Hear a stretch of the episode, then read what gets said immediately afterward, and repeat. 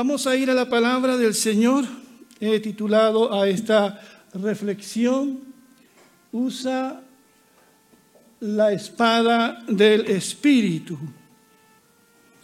Nosotros sabemos cuál es la espada del Espíritu. ¿Cuál es la espada del Espíritu? La palabra de Dios. Así que esa palabra tenemos que usarla. No debemos permitir que se oxide nuestra espada. Hay espadas de muchos cristianos que se ven bastante oxidadas, descuidadas. Parece que nunca la usan. A veces nosotros los cristianos parecemos espadachines sin espada. Una cosa es tener la Biblia físicamente como yo la tengo, o a veces ahora la tenemos digitalmente. Pero otra cosa es tener aquí la palabra del Señor. Otra cosa es tenerla aquí. Otra cosa es tenerla en nuestra boca. Entonces, una cosa es también leer la Biblia, pero otra cosa es estudiarla, escudriñarla y también usarla bien. A veces los cristianos evangélicos pecamos de soberbia. Decimos ser el pueblo de la Biblia. Yo muchas veces he escuchado esa expresión, que nosotros somos el pueblo de la Biblia. Ojalá fuera así. Pero no sabemos a veces ni el ABC de la palabra de Dios y somos buenos para sacar textos fuera de contexto, darle una interpretación antojadiza. Viera cómo circulan en la internet eh, conceptos donde se manipula la Biblia, se le hace decir a la Biblia lo que la Biblia no dice y se calla aquello que la Biblia sí quiere decir.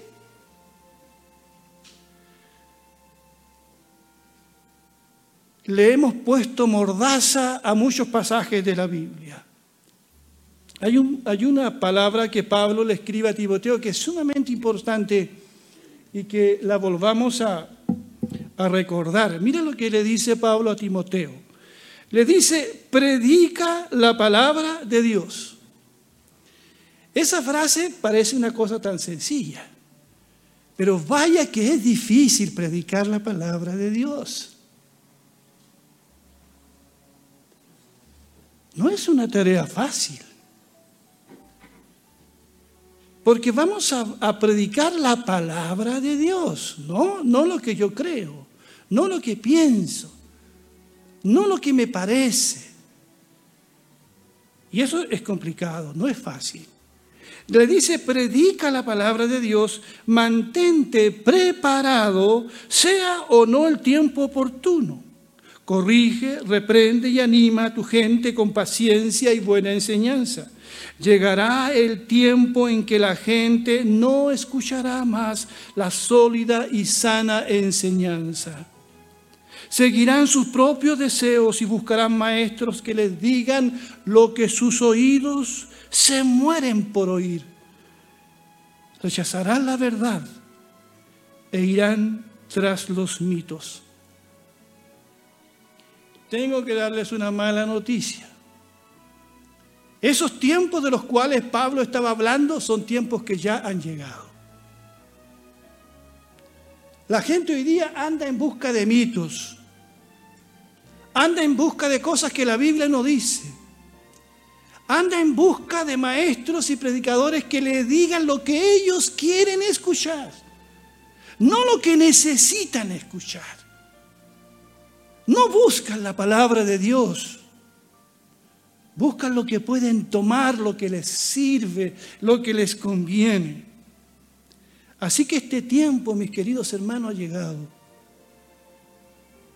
en que la gente anda buscando cualquier cosa menos escuchar la palabra de Dios.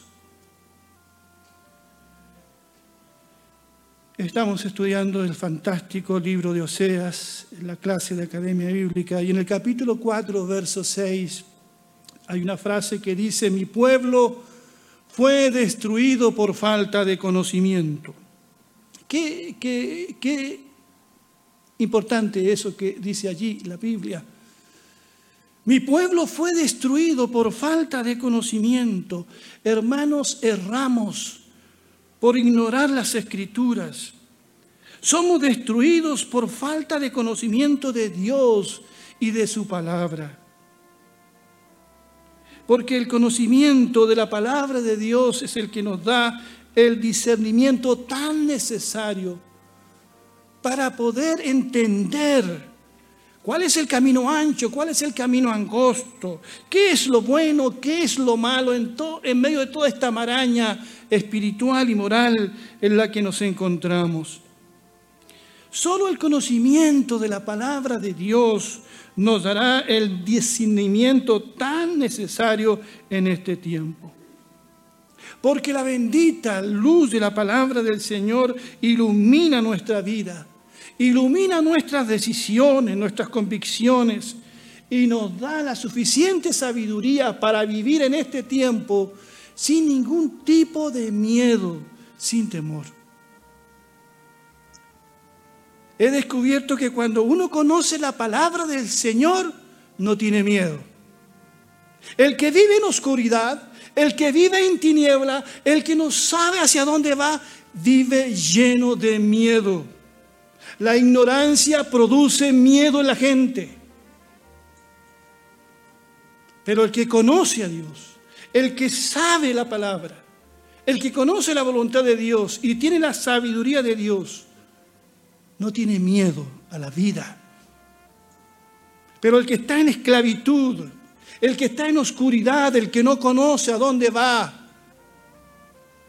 no se atreve a dar un paso porque está lleno de miedo.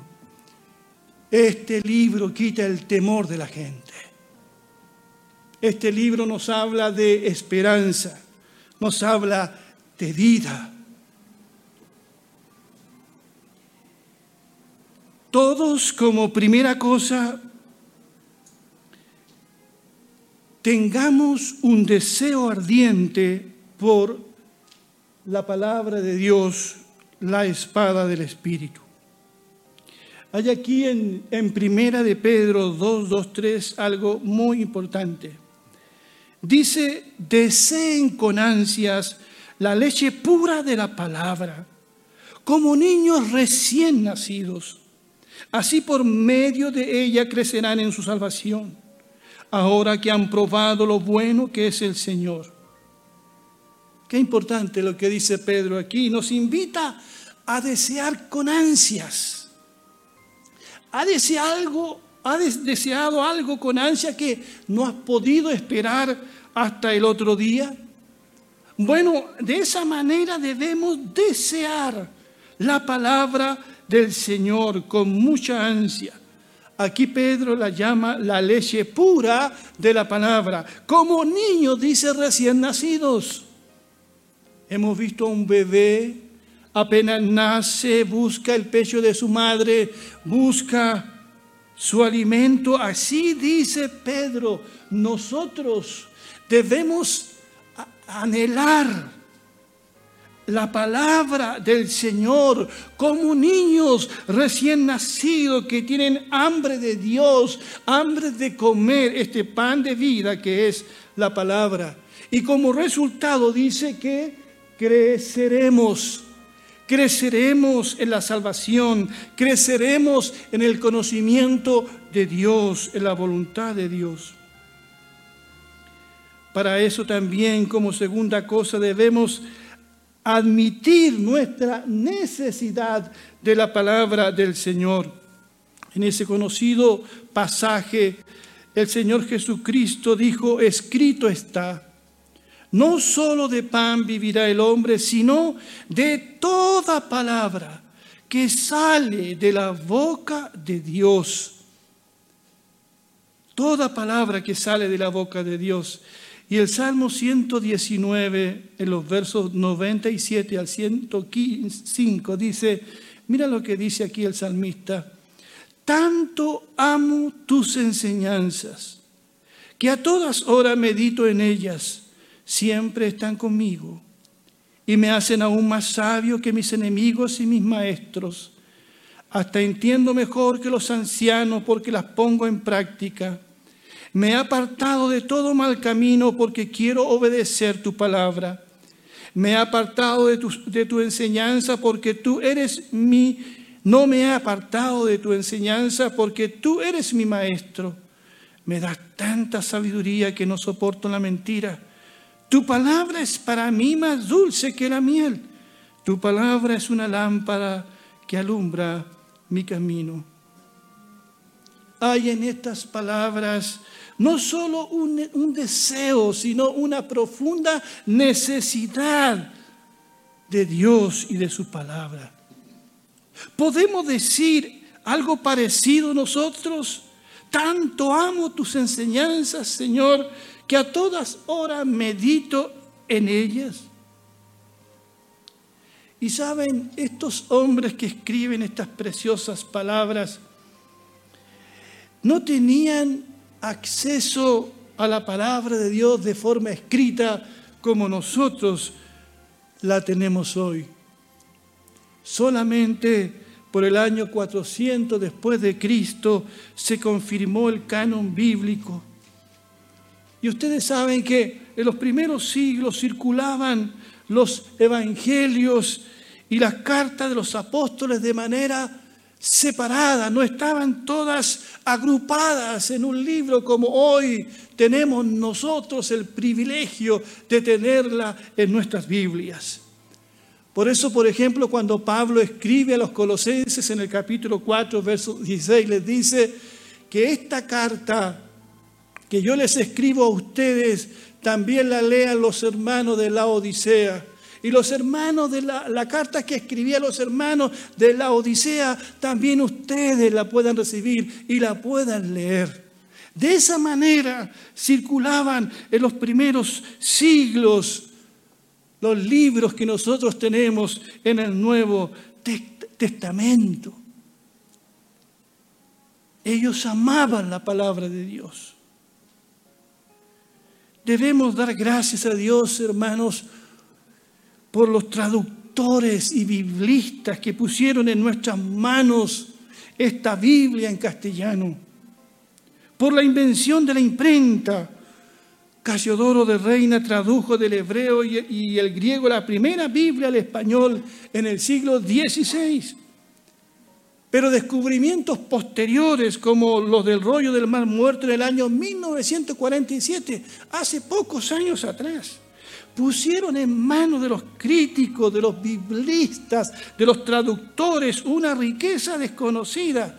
Por eso es que hoy tenemos traducciones basadas en el texto crítico que hace mucho más fiel el contenido bíblico. Por eso es bueno y provechoso tener y usar varias versiones de la Biblia, porque en cada versión de la Biblia existe una riqueza que no debemos desechar. Y toda versión ayuda mucho, por lo menos a mí me ayuda mucho en el conocimiento e interpretación de la Biblia. Y más que tener eh, una Biblia de estudio, recomiendo tener varias versiones de la Biblia a la mano y ahora tenemos la bendición de tenerla ahí en la internet. Aunque hoy se lee en general muy, pero muy poco. Debemos volver a leer la palabra del Señor. Este libro que conocemos como la Biblia, la espada del Espíritu, la palabra de Dios, es el único libro que ha sido inspirado por el Espíritu Santo. ¿Cuántos libros se han escrito? muchos libros. Hay libros preciosos. Todos podemos recordar algún autor secular o cristiano que ha escrito libros que nos han bendecido, pero no han sido inspirados por el Espíritu Santo. Este es el único libro. No hay otro. Es la palabra del Señor. Es el libro que nos bendice con su lectura. Y este libro es la espada del Espíritu. Y Hebreos 4:12 dice que es una espada de doble filo, que penetra hasta partir el alma y discierne nuestros pensamientos y las intenciones del corazón. Este libro nos descubre porque es la palabra de Dios.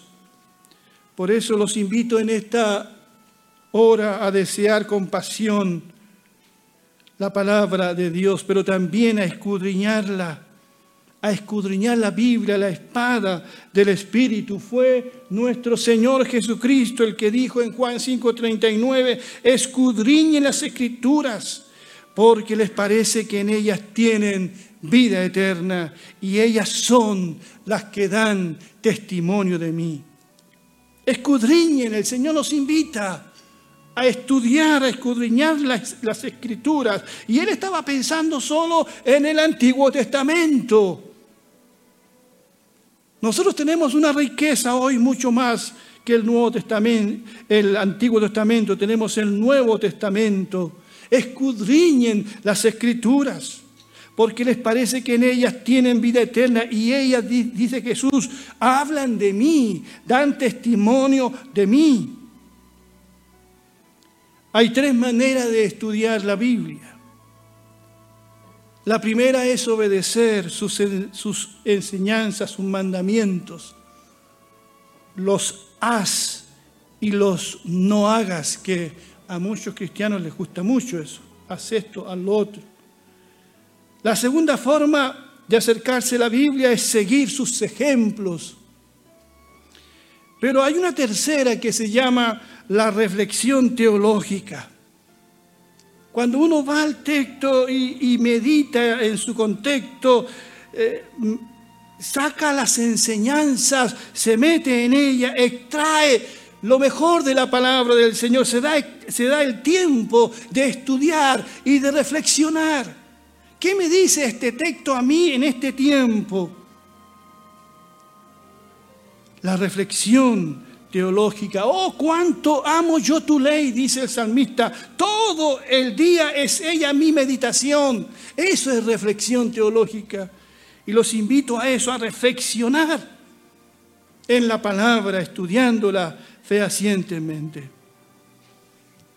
¿Se acuerdan de ese relato bíblico que está en Lucas 24?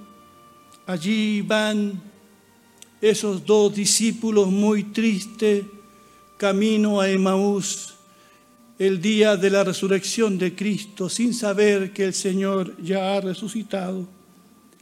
Y van cabizbajo hablando de las cosas que han sucedido esos días y se acerca un extraño a quien no conocen en primera instancia y les pregunta por qué es tan triste, cuál es el tema de la conversación que llevan y ellos les dicen, eres tú el único extranjero por aquí que no sabe las cosas que han acontecido. ¿Qué cosas? Y le dicen, bueno, de Jesús varón aprobado por Dios, un profeta. Nosotros esperábamos que Él fuera el que iba a redimir a Israel, pero lo mataron y este es el tercer día. Y el Señor entonces empieza a revelarse a ellos por medio de la palabra.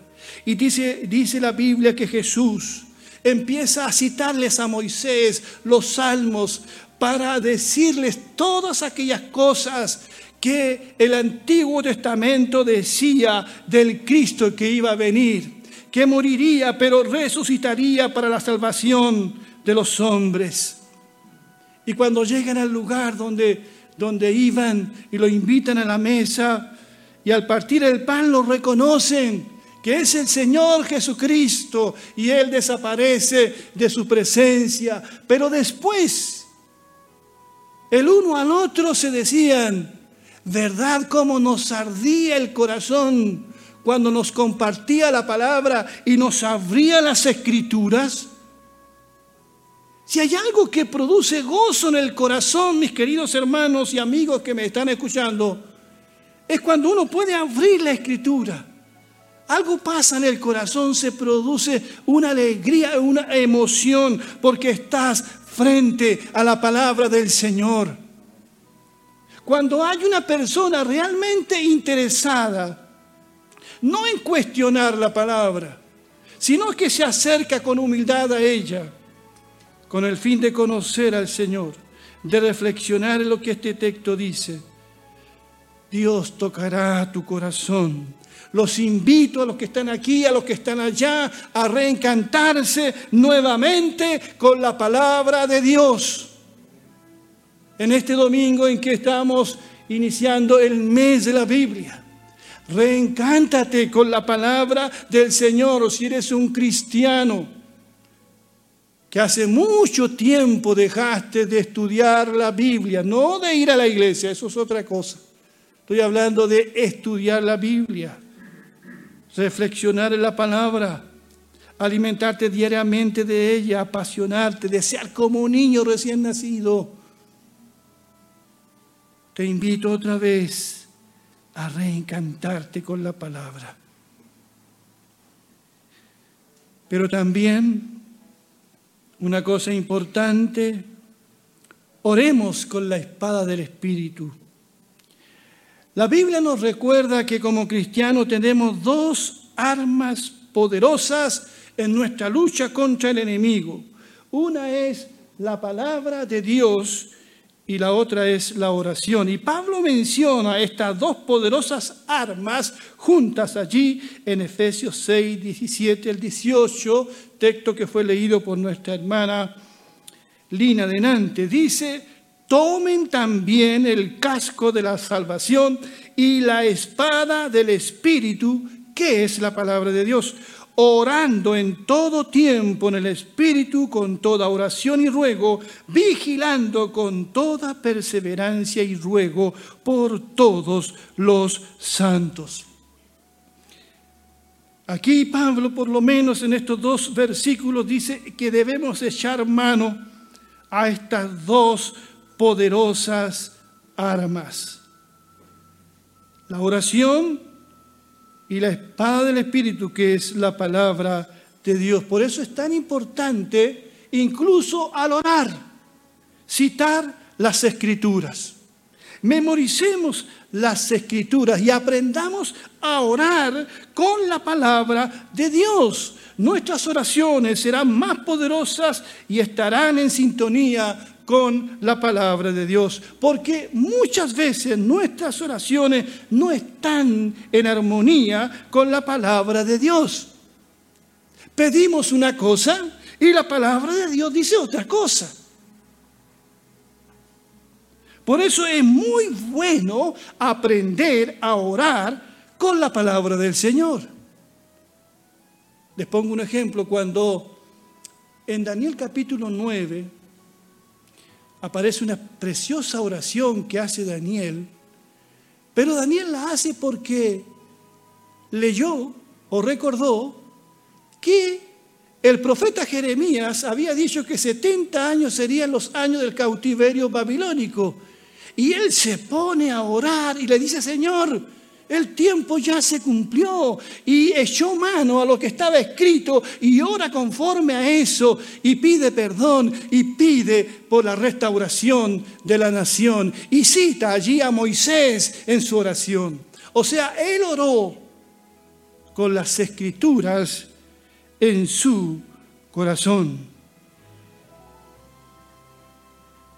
Por ejemplo, allí en Proverbios 4, 23 y 24 dice, dice, sobre todas las cosas cuida tu corazón, porque éste determina el rumbo de tu vida.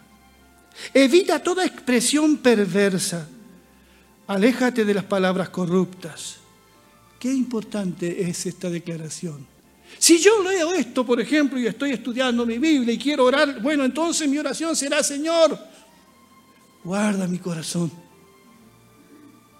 Protege mis emociones que son traicioneras. Porque mi corazón es engañoso. Dios, guía mis pasos, mis pensamientos, mis sentimientos. Aleja de mí toda palabra mentirosa, perversa, toda palabra corrupta. O sea, leo el pasaje y empiezo a orar de acuerdo a ese pasaje. Tenemos que aprender a orar con las escrituras. Nuestro hermano Walter, lo saludo Walter si nos estás escuchando, nos ha enseñado justamente eso en su oración. Él ora mucho con las escrituras. Por último, es necesario obedecer la palabra, la espada del Espíritu. Un conocido pasaje, Santiago 1, 22. Pero no es suficiente el solo oír el mensaje de Dios. ¿Ustedes creen que es suficiente escuchar la palabra de Dios hoy? ¿Es suficiente? No. ¿Es suficiente leer, estudiar la Biblia? No. Dice, no es suficiente con solo oír el mensaje de Dios, hay que obedecerlo. Si solo lo oyen sin hacer lo que dice, se están engañando a sí mismos. Y cuando Jesús concluye aquel famoso sermón, conocido como el Sermón de la Montaña, donde enseña principios y enseñanzas tan preciosas que todo cristiano, supongo, conoce, ¿verdad? Porque son, son principios del reino y Jesús concluye ese sermón con lo siguiente, por tanto, quien oiga mis enseñanzas y las ponga en práctica, será como el hombre prudente que construyó su casa sobre la roca. El Señor Jesús nos invita a vivir, a practicar. Porque la Biblia es práctica. Muchas veces hemos hecho que la Biblia suene tan celestial que ha perdido su pragmatismo. Pero la Biblia, la palabra de Dios, tiene mandamientos, principios, enseñanzas que pueden bendecir tu vida matrimonial, familiar, tu relación con tus colegas, el manejo del dinero, como nuestro hermano Iván nos ha enseñado. Nos enseña cómo resolver los conflictos a través del perdón. La Biblia nos enseña cómo vivir la vida. La Biblia es un libro lleno de sabiduría práctica. Por eso la invitación en esta hora es a usar la espada del Espíritu. Que no se oxide tu espada. Acércate a un grupo de estudio bíblico y estudia en un grupo la palabra del Señor. Estudiala por ti mismo. Pero busca a Dios por medio de su palabra y por medio de Jesucristo, que es la palabra de Dios hecha carne. Estimados hermanos y amigos que están escuchando en esta hora esta predicación, no sé qué te han dicho de la palabra de Dios.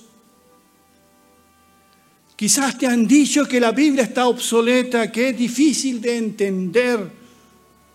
Y esa es la excusa para no estudiarla. Otros han dicho que la Biblia hoy no tiene nada que decir que fue para otro tiempo, no para este tiempo, que la palabra de Dios no es creíble. Pero quiero decirles a los que están aquí y a los que están allá, que este libro habla mucho de ti y de mí. Este es el único libro que te dice de dónde vienes, lo valioso que eres porque has sido creado a imagen y semejanza de Dios. Este libro habla de tus miedos, sí, de esos miedos que tú ocultas. Quizás te muestras muy valiente, pero este libro descubre tus miedos, tus fracasos. Este libro descubre nuestros pecados. Porque la Biblia nos confronta, porque es la palabra de Dios. Este libro habla de nuestra humanidad. Pero este libro también nos habla de Dios, porque es el libro de Dios. Nos habla de un Dios creador, único y verdadero, santo y poderoso, que nos amó tanto, tanto que dio a su Hijo Jesucristo para que todo aquel que en Él cree no se pierda, sino que tenga vida eterna. Juan 3, 16, el, el texto más conocido y más recitado de toda la Biblia. ¿Tienes hambre de Dios? ¿Estás inquieto por las cosas de Dios? ¿Hay hambre en tu vida? ¿Un deseo en tu vida? Te invitamos a volverte a Dios de todo corazón, a buscar en este libro lo que tanto andas buscando. Que el Señor les bendiga.